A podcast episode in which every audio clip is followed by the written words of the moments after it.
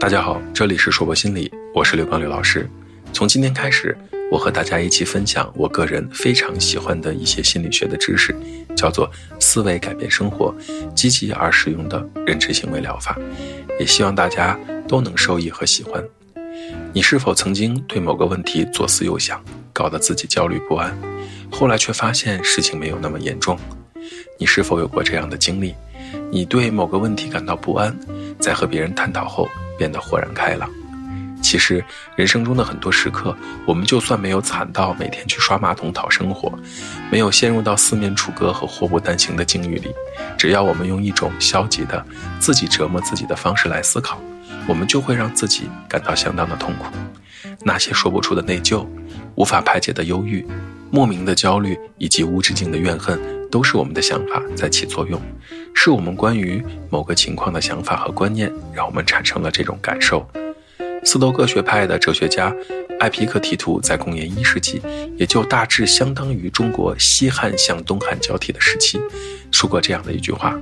人并不是被某个事件所困扰，而是被自己对于这个事件的看法所困扰。如果我们能够找到一种更好的思考方式，可能我们就不会自寻烦恼了。毕竟很多的时候，我们也许改变不了别人，改变不了我们经历的遭遇，但是我们可以改变我们的思维方式，改变我们处理事情的方法。这就是认知行为疗法的基本含义。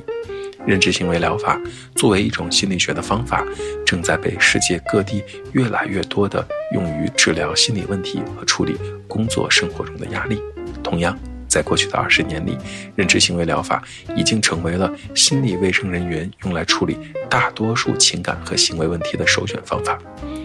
不管是从日常迟到这样的小困扰，还是情绪波动、社交恐惧、焦虑、抑郁这样的严重心理问题，认知行为疗法都被证实是非常有效的。举几个生活中的例子来说，如果你相信只要你努力工作就可以得到自己美好的未来，那么。你就愿意为了达到自己的目标而在工作中付出时间和努力。同样，故意把某些事情做得不完美，可以帮助我们认识到事情并非都要完美。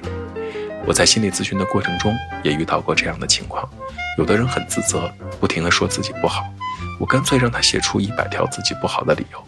结果，大部分的人写着写着就写不下去了。我就会反问对方：一百条都写不出来，你凭什么？那么坚定地相信自己不好，也正因为这样的方式，很多前来咨询的人开始重新审视自己遇到的问题是否像自己想象中的那么糟糕。这就是认知行为疗法的意义，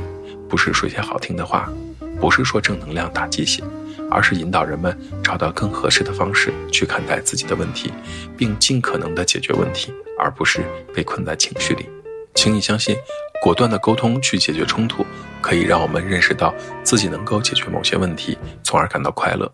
完成我们一直拖延着没有及时完成的事情，可以帮助我们认识到这些事情也不是解决不了。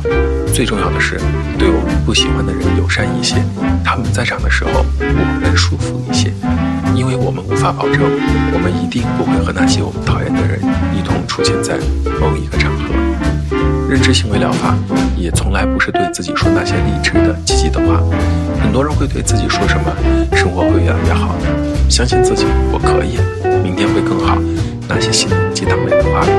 这些自我打鸡血的话和认知行为疗法是两回事。如果你从心里不相信这些话，你每天说上一百遍，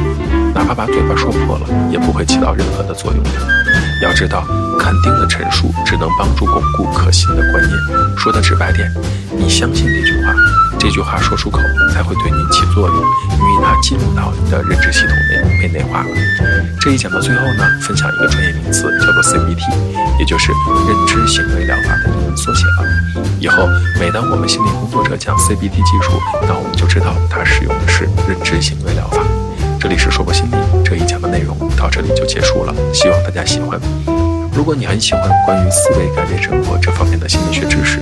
也欢迎您持续的关注我们。这里是说博心理，我是刘老师。虽然我们只是心理学界的一棵小树苗，